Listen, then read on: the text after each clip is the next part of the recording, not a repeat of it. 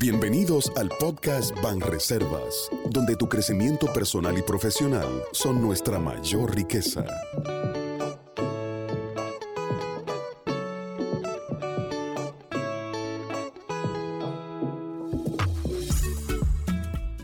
Hola, te damos la bienvenida a Banreservas, el podcast. Kendy Figuereo y Michael Alix te saludamos. Hoy tendremos un interesante aprendizaje sobre el beneficio de los hábitos y cómo podemos aplicarlos para mejorar nuestras vidas. Hola Michael. Hola Kendi, ¿qué tal? Vamos a desarrollar un tema que es súper importantísimo para las personas, como lo sabe nuestro invitado en esta oportunidad, el neurocoach Robinson Gómez. Bienvenido Robinson. Gracias, Michael. Bienvenidos. Gracias. Como te decía, que es un poco cuesta arriba. Algunas veces a las personas se le hace difícil desaprender un hábito para luego aprender otro.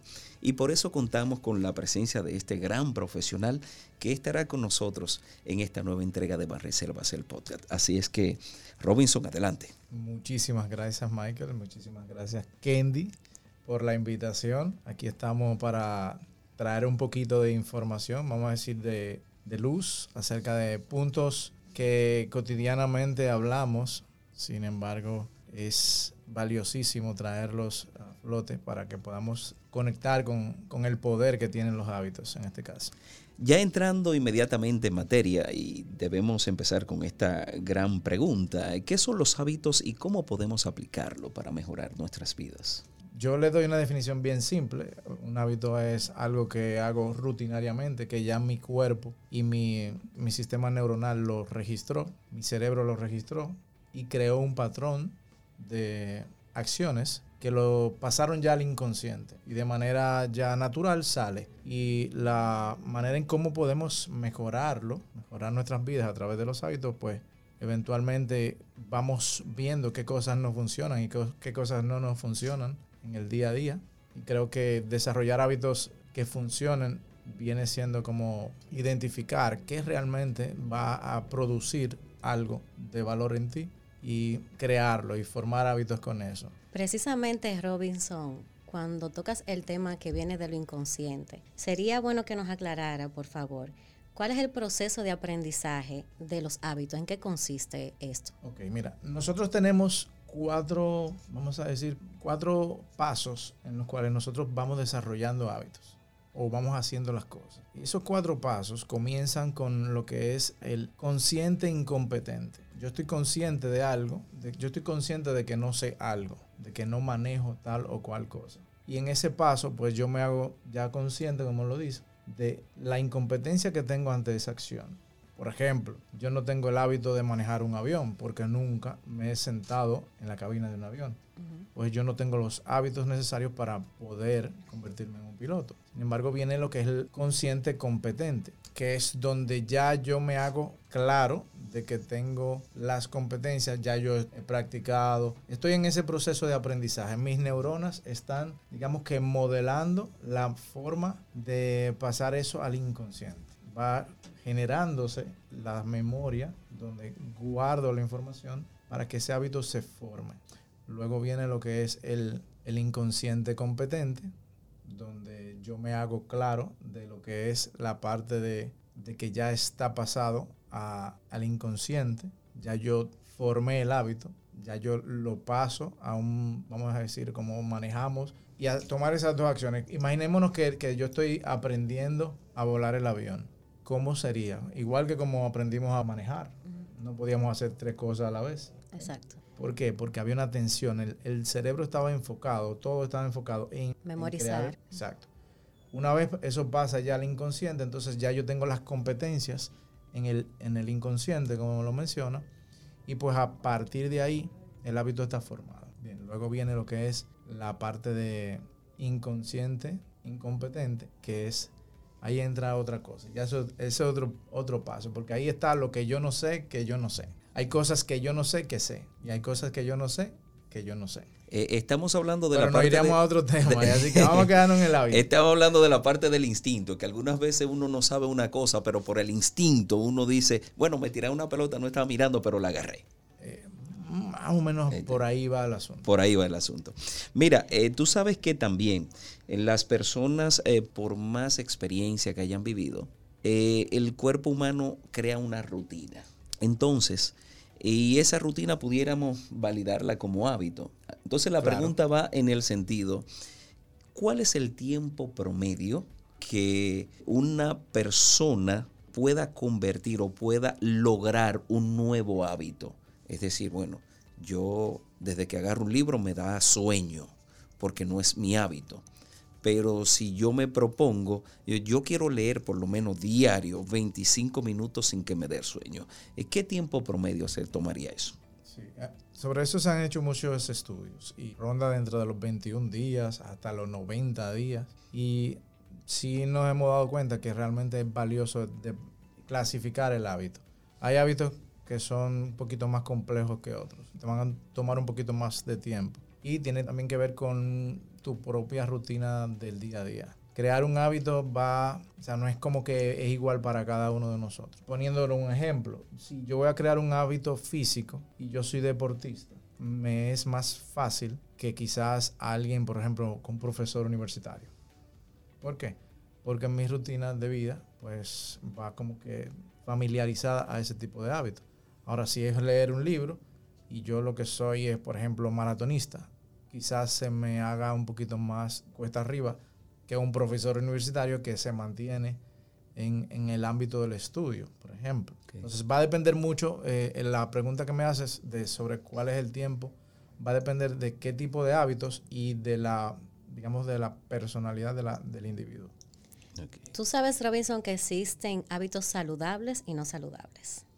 Entonces, en ese sentido, quisieras que por favor me abundes un poco y me puedas eh, decir cuáles hábitos saludables nosotros podemos mencionar para aplicar en nuestro modus vivendi. A mí me gusta llamarle hábitos que funcionan y hábitos que no funcionan. Quizás un poquito ahí como mm, enfocado a, lo que es la salud solamente, porque hay, hay hábitos que son saludables, pero que quizás no, no son necesarios para ti. ¿Okay? Que a unos le funcionan y a otros no. Exactamente, exactamente. Y ahora, hablando de hábitos saludables, dentro de lo que es el hábito saludable, eh, hay que ver qué tipo de, rutina yo quiero crear. Hay dos preguntas que son valiosísimas, eh, por ejemplo, dentro de lo saludable entra la salud mental, entra la salud física un sinnúmero de, de, categorías. categorías que donde entra lo saludable. Y creo que para identificar si un hábito es saludable o no, es valioso identificar qué tú quieres, si eso es bueno para ti, para lo que tú estás creando y si es bueno para los demás también, si es bueno para tu familia, si es bueno para tu pareja, si es bueno para, para tus hijos. Yo puedo estar creando un hábito saludable, que es una meta personal mía de viajar el mundo y voy a, vamos a decir, correr por, todas las ciudades del mundo y comienzo a, desarrollar un hábito de, correr. Pero no necesariamente ese hábito que yo quiera crear le puede funcionar a mi entorno, a la persona con la que yo convivo. Exactamente, quizás tú tienes, tu familia depende de ti y tú estás dejando tu negocio por crear un hábito. Entonces tú dices, ok, el hábito es saludable porque estoy, estoy corriendo, estoy trabajando en algo que me va a hacer saludable a mí, sin embargo, puedo descuidar otras áreas. Por eso hablaba de lo que funciona y no funcionará. Los hábitos mm, saludables van a ir siempre enfocados al individuo, a su salud física, a su salud mental. Creo que desarrollar un hábito saludable tiene que ver, como te mencionaba, con contigo y con tu entorno. Y es bien valioso identificar esa parte porque ahí, ahí va a generar mucha, también lo que es la paz mental. Dentro de la salud mental está la paz, el sosiego que quiere el individuo para poder desempeñarse en sus actividades diarias. Y eso apoyaría mucho. Y justamente cuando hablaba de la parte mental, eh, cuando Robinson hablaba de esa parte, es cuáles hábitos nos permiten gozar de una salud mental y nos generan esa gran satisfacción logrando ese equilibrio emocional y ese entorno a lo que se hacía referencia. Yo le llamo, bueno, le llamamos en neurocoaching, le llamamos a esto lo que es el cotejo ecológico. Cada decisión, cada rutina, cada hábito debe valerse como en esas dos balanzas. La parte interna, o sea, si me satisface, si, si es bueno para mí, dentro de los valores que yo promuevo de mí como persona, y si también es bueno para los demás, para mi entorno. Entonces, en esa balanza está el equilibrio que me daría a mí como que la seguridad de que realmente estoy creando algo que funciona. Tú sabes que estamos acostumbrados inconscientemente a poder adquirir un mal hábito, pero no sabemos cómo podemos dejar a un lado ese mal hábito para crear uno nuevo. En ese sentido, ¿cómo tú nos orientas para poder hacerlo? Los hábitos que queremos cambiar, que entendemos que son hábitos que no, no, no nos están funcionando y en este momento queremos cambiarlo porque pueden provocar quizás una distracción hacia nuestras metas o quizás nos están provocando un deterioro de la salud, como por ejemplo el hábito de, tomar en exceso, el hábito de fumar. Detrás de cada hábito hay una sensación de placer que es satisfecha. Cuando llamamos eh, hábitos negativos, cuando llamamos hábitos, malos hábitos, eh, hay detrás de todo eso, hay una intención positiva. Es una de las premisas del coaching, que detrás de cada acción hay una intención positiva. Incluso fumar, está, la persona está buscando algo, ya sea placer, botar el estrés. Entonces la manera en cómo nosotros cambiamos el hábito, apoyándonos en lo que es la utilización del coaching y de la programación neurolingüística, a que pueda identificar realmente, que se haga consciente de qué es eso que está satisfaciendo cuando crea ese llamado mal hábito. Una vez yo me hago consciente como que tengo un mal hábito, que tengo la intención de cambiarlo. Debo identificar cuáles son los factores que están haciendo que yo me induzca a ese mal hábito. Y qué yo estoy buscando. Cuando tengo claro que quiero trabajarlo y que ya sé lo que voy a trabajar, entonces ahí lo acompañamos como coaches a que pueda identificar qué otras acciones le van a provocar esa misma sensación. Si yo tengo, por ejemplo, un cliente, una persona random que, está fumando porque quiere buscar placer, porque su trabajo le provoca mucho estrés, y la manera de, de botar ese estrés cogiendo un cigarrillo, eh, saliendo cada media hora de la oficina y ese, esa nicotina, ese, esa acción de fumar le, le provoca ese, ese relajamiento. ¿okay? Está buscando placer, lo identifica. ¿Qué vamos a hacer? Vamos a identificar qué otras cosas te provocan esa misma sensación, ya sea jugar un videojuego, llamar a alguien específico. ¿Qué acciones te generan esa misma sensación de paz, de relajamiento? Entonces ahí se induce a la persona a que pueda asumir ese nuevo hábito, que comience a practicarlo ahora con la conciencia de que cuando hago esto genero la misma sensación y como que vas dejando de un lado lo que no te está funcionando y metiendo ya en tu sistema de memoria otro tipo de acción. Es buscar como esa acción que te sacie esa ansiedad y que te pueda y que te pueda provocar el placer del mal hábito que tú constantemente utilizas. Exactamente. Coach, siempre se ha dicho que loro viejo no aprende a hablar. Y en base a eso viene la pregunta, ¿es posible adquirir nuevos hábitos en cualquier momento, a cualquier edad? Está demostrado, ya antes se hablaba de que las neuronas como que tenían un tiempo de crecimiento, ya en los últimos años, como de costumbre. Un estudio va acabando con otro, eso ya se ha hecho famoso. hemos visto ahora que sí realmente las neuronas siguen renovándose cada momento. No importa la edad biológica del individuo, el proceso de renovación de las neuronas continúa. Así que mientras hay neuronas que están creciendo y naciendo en el cuerpo de un ser humano, es posible crear memorias de nuevos hábitos. Ahora, la pregunta es, ¿está dispuesta esa persona a desaprender lo que sabe? Gran pregunta esa. Porque muchas veces, muchas veces en la manera de, yo identificarme, de, yo sentirme como ser humano, tengo una, historia, me aferro a lo que sé, de una manera que, ahí es que viene, el, ahí viene la frase de que el loro viejo no aprende a hablar, pero más que el loro, es la actitud del loro, vamos a llamarle así. Es la actitud del oro a cambiar, a hacer cosas diferentes. Eh, ahora mismo vi en las noticias hace unos dos días un señor de 90 años que se graduó de, la universidad. Hizo una nueva carrera. para ese señor estar ahí tuvo que cambiar su hábito porque se convirtió en un estudiante nuevamente y ya quizás eso estaba en su memoria, volverlo a traer pues su trabajo y convertirse en un estudiante nuevamente y culminar una carrera universitaria. Es decir, que debemos de, de hacer el planteamiento, o mejor dicho, tomar esa... De crear la conciencia. Eh, esa planificación de convertir la fuerza de voluntad en el doble del deseo. Llamémosle de esa manera a la, a la frase de, Del loro viejo no aprende Del loro viejo no aprende a hablar. Qué bueno, señores. Eh, de verdad que nos sentimos muy, muy satisfechos, nos sentimos bien desarrollando este tipo de conversaciones amenas que de una manera u otra eh, sirven de impacto positivo para las personas, para nuestra comunidad de, oyentes, personas que siempre nos siguen. Nunca está de más aprender esos conocimientos que aquellas personas nos pueden ayudar a aportar hacia los demás. Y Robinson, tú sabes que nosotros eh, somos lo que cosechamos, entonces se puede decir que los hábitos determinan lo que nosotros cosechamos. Realmente sí, lo vemos en una línea de tiempo. Estamos hablando de que yo soy el resultado de mis decisiones del pasado. Las decisiones que tomé ayer son las que me tienen de alguna manera, es una buena óptica de verlo, donde estoy hoy. Y el, quien yo fui ayer, pues fue una persona que en el, la mayor cantidad de, de su tiempo estuvo accionando en base a hábitos. Nosotros el día a día hacemos un montón de cosas inconscientemente y todo eso es hábito. Todo lo que hacemos inconscientemente es reflejado como un hábito.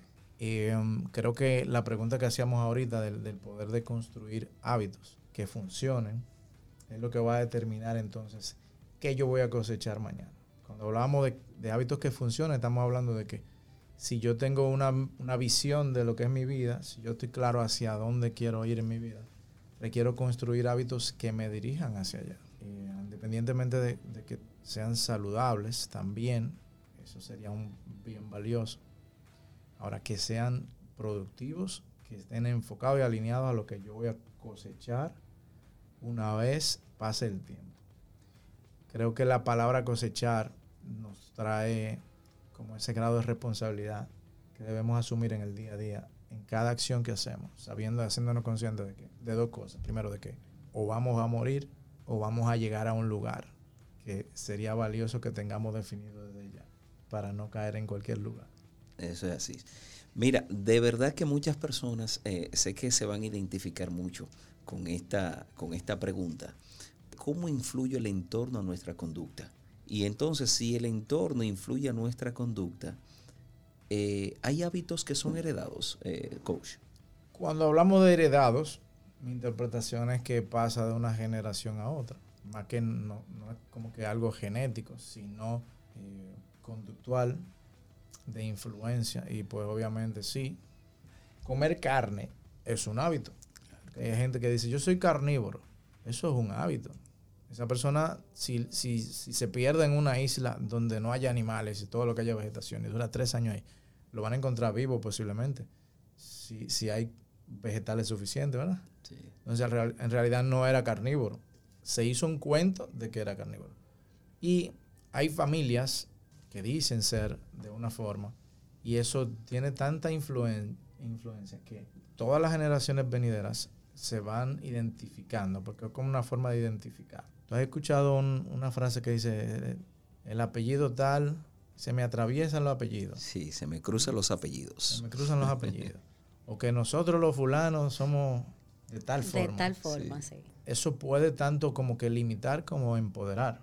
Yo recuerdo tener eh, amigos que me hablaban, no, que mi familia son todos comerciantes y eso quizá pueda empoderarlo a, a desarrollar su negocio, a, a, romper el miedo de poner un negocio, porque está basando que la familia entera, o sea, la, toda la, la, familia son negociantes. Entonces, cuando hablamos de, de, hábitos, yo, la persona que más me influye a mí, que son mis padres, hacen las cosas de una manera, es muy posible que yo comience a hacerlo así. Cuando explore la vida de adulto, voy a comenzar a hacer muchas cosas repetitivas.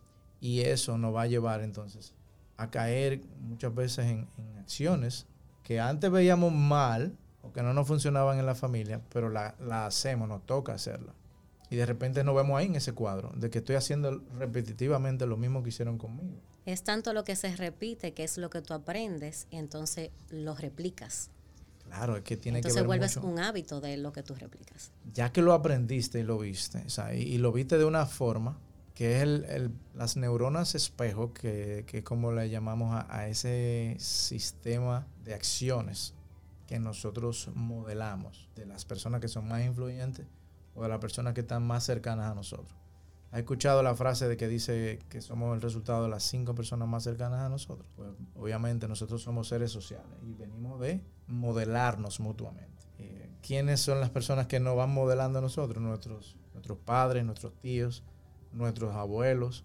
Cada acción que ellos hacen, cada hábito que nosotros vemos, de cierta forma lo memorizamos en el inconsciente.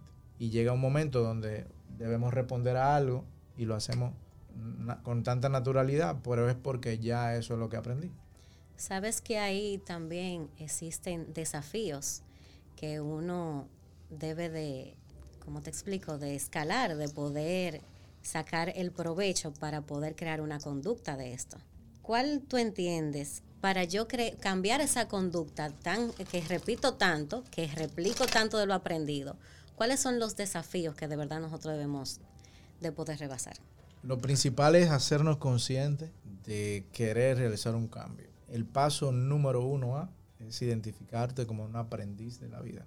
Y como hablamos mucho de la, de la parte de ser curioso, cómo las cosas nos van enseñando nuevos resultados. Cuando yo como individuo me planteo que soy un aprendiz de la vida y que no sé nada y que lo que sé es porque ya lo he repasado y que detrás de cada acción de aprendizaje nuevo voy a encontrar cosas que no sé y comienzo entonces a explorar la, la vida desde ahí, pues obviamente mi acción, mi actitud va a cambiar. Por eso la importancia del desarrollo, que es el desarrollo y el crecimiento personal. Asumir una visión de trabajar como ser humano, trabajar tu ser, te lleva a, a asumir un grado de responsabilidad de cambio. Porque, como decía Gandhi, si quiero que el mundo cambie, debo empezar cambiando yo. Y una manera de cambiar yo es generando una actitud totalmente diferente. No tiene que ver con los estudios, con lo que sé, totalmente contrario, tiene que ver con lo que no sé. ¿Cómo yo voy a ir tras lo que no sé? Abrirme a eso.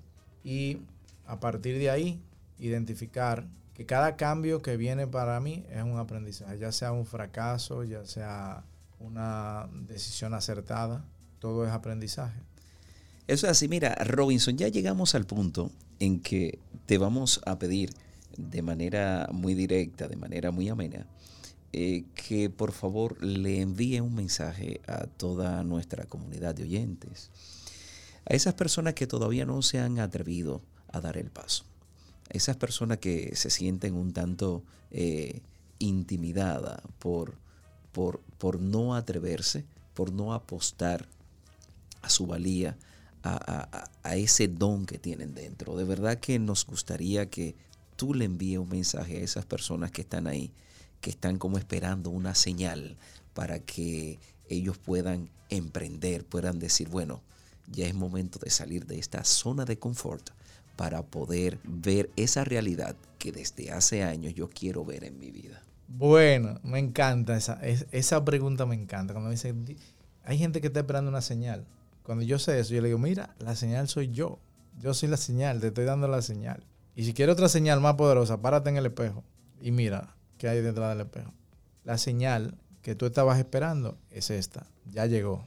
Ya si no lo asumes, pues, y estás esperando otra oportunidad, ve al espejo. Y el mejor mensaje es que, que salga también allá afuera, ve a, la calle, sal a la avenida.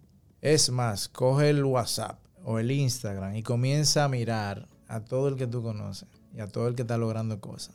Y date cuenta si lo que tú crees de ellos es lo que lo ha llevado a ellos a lograr sus metas. Y te vas a dar cuenta que no tiene que ver nada con lo que tú piensas de ti ni de la gente. Tiene que ver con las acciones, con los hábitos. Levantarse todos los días a hacer lo que quieres hacer es lo que va a hacer que ocurran las cosas. ya sea en un año, ya sea en dos años, ya sea en cinco años, la constancia te va a llevar a, tener el desarrollo y a desarrollar las competencias también, porque no es solamente eh, lo que quieres hacer, sino quién lo hace, es lo que marca también mucho la diferencia. Dice un refrán que tanto da la gota en la piedra hasta que hace un hoyo. Es igual, el hábito genera el mismo resultado. Hasta que lo logres, sigue dándole. Así es. Estoy feliz, Michael, con la exposición que nos acaba de dar Robinson Gómez con el poder de los hábitos. Creo que ha sido un tema bastante valioso y de esto podemos sacar un aprendizaje. Comprométete, sé fiel contigo mismo, crea constancia para que puedas lograr tus objetivos. Los hábitos positivos te llevan a un objetivo positivo. Eso es, eso es correcto, de verdad que el coach Robinson Gómez, ha, como dijo él, ha dado en la piedra con constancia a través de esa gota de sabiduría. Recuerda que todos los contenidos de Van Reservas, el podcast, puede encontrarlo en nuestra cuenta de Spotify y YouTube. Será hasta la próxima entrega.